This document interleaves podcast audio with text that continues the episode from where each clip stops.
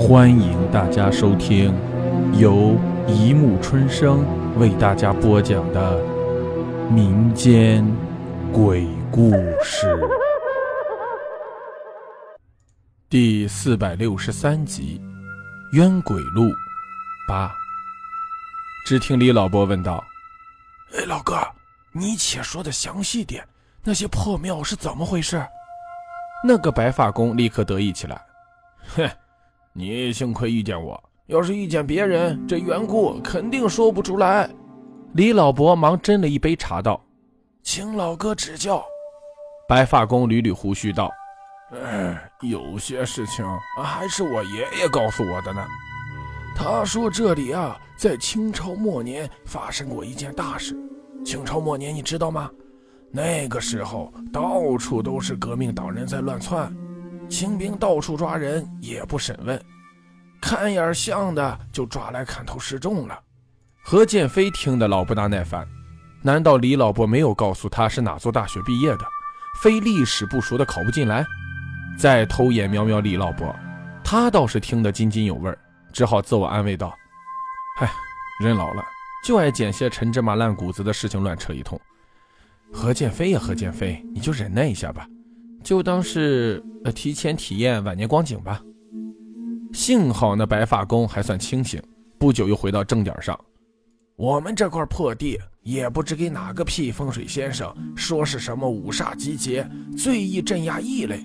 哼，谢大爷也信了，就点了他做刑场。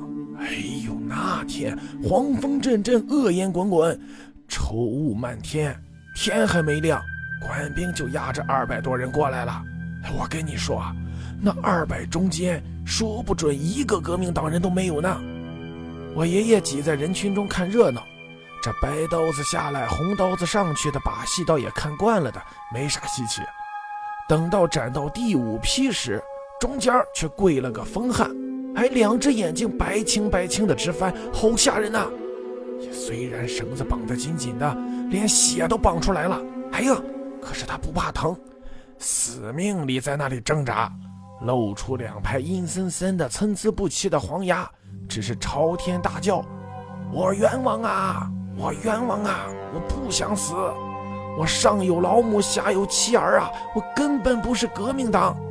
这下可惹恼了县太爷，丢下块令牌就叫斩。眼看这白刀子就要下去，那疯汉却又大叫。我死也不死在你这昏官的手下！你们等着，我死了一定化作厉鬼，见人就杀。话一说完，就立刻咬舌自尽了。哎呀，说也奇怪，他刚死，四周就立刻刮起了一阵狂风，吹断了旗杆，弄翻了香炉。哎呀，吓得县太爷屁滚尿流，直叫回府回府。更怪的还有呢。那还没开展的一百多人，呼啦一下子全倒下了。仵作一看见每个人的脖子上都有一双牙印，哎呀，大家吓得魂不附体，大叫着厉鬼来了，四散逃命。这人哪斗得过鬼呀？李老伯把双掌一拍道：“是这样了，那些庙想必是供奉死难者的了，而那些庙是立给那个厉鬼的。”白发公笑道。哎，你只猜对了一半，事儿还没完呢。那巡抚不信，报了个意外，就屁颠儿屁颠儿的上京复命了。哎，只苦了那些老百姓，接连的死人，夜夜都听得见上百人在哭的声音。城中人口在三日内流失了大半。哎，我爷爷没钱，又舍不得老祖屋，没奈何，只好苦挨下去。有一天。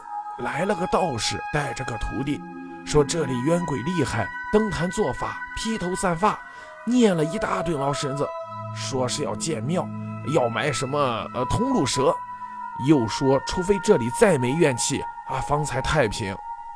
李老伯道：“这建庙与厉鬼有什么关联？”白发公摇摇头道：“哎，这些道士们的玩意儿，谁懂得？只照着办就是了。”李老伯又道：“方才那道士说不可再有怨气，这点肯定办不到。接下来那五六十年，中国兵荒马乱，日军侵华时死的人恐怕比清朝末年还多嘞。”白发公笑道：“哎，老弟说的不错，只是偏没发生什么事情。旧年时也请过几个法师来看，说那厉鬼吸了许多冤气，已是成了怪。按理说，便是通路蛇也压不住的。大家也说不清为啥这么太平。本以为可以就此相安无事，谁知二十多年后，哎，又重新作祟起来，常常鬼哭狼嚎的。还好没曾死过人。”但也怪可怕的，晚上便是成群结队，也没人敢往那里住。李老伯见没什么可问的，于是闲扯了几句闲话后，便道谢告辞。拐了一个弯后，就见了何建飞还站在那根柱子后面。李老伯笑道：“你都听完了，可有什么感想？”何建飞道：“哎，不要说那么难听，我是不便出来，所以在一旁听。”这里不便说话，我们回房间去吧。刚回到房间，何建飞的手机就响了。何建飞抓起手机道：“哎，是谁？你奶奶！哎，英子，我我 call 你干嘛不付接？哼，我我我 call 机刚好没电了，你找我干什么？没什么，想问你知不知道有没有人在二十多岁时就会三花护体之术的，或者已经到达了三气急虚的境界的人？有啊。”你自己不是对他很熟悉吗？啊，是谁？快告诉我！我怎么想不起来有这样的人？大魔祖师呀，他十六岁就会了。喂，大帅哥，英子，我说正经的，我也是说正经的。不信你可以查查佛经。啊，没事了，亲爱的，你可以上床睡觉了。喂喂喂，你这是什么意思？何建飞颓丧地放下手机，对李老伯道。看来阿强前辈的法力的确有很多不可告人的秘密，也许这就是他宁肯自杀也不去镇压厉鬼的最大原因。李老伯道：“他一个人自杀也就算了，为何还要扯上一般人呢？死一个都不肯罢休，死二十三个人他还是不肯放手。”何建飞叹气道：“他可能还想不到这一层，东的怨恨实在是太深了。”李老伯道：“对了。”刚才故事里说那两个道士埋了什么蛇，是什么东西来的？何建飞笑道：“什么铜鹿蛇？是那白发公听错了。其实那是用铜做的鹿蛇的样子，称为铜鹿蛇，是法器中专门用来镇压积怨多年的厉鬼的。我曾想用它对付东的，不过后来算了。”李老伯道：“若是找得到当年那个老道士的传人就好了。”何建飞道。事情哪有人想的这么容易？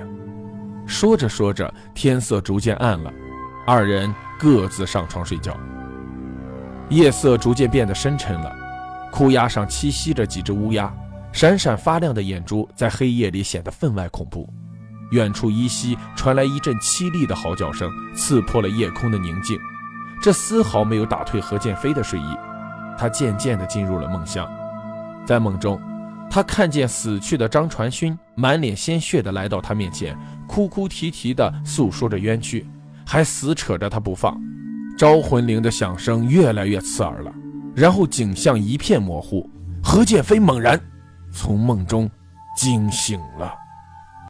好了，故事播讲完了，欢迎大家评论、转发、关注，谢谢收听。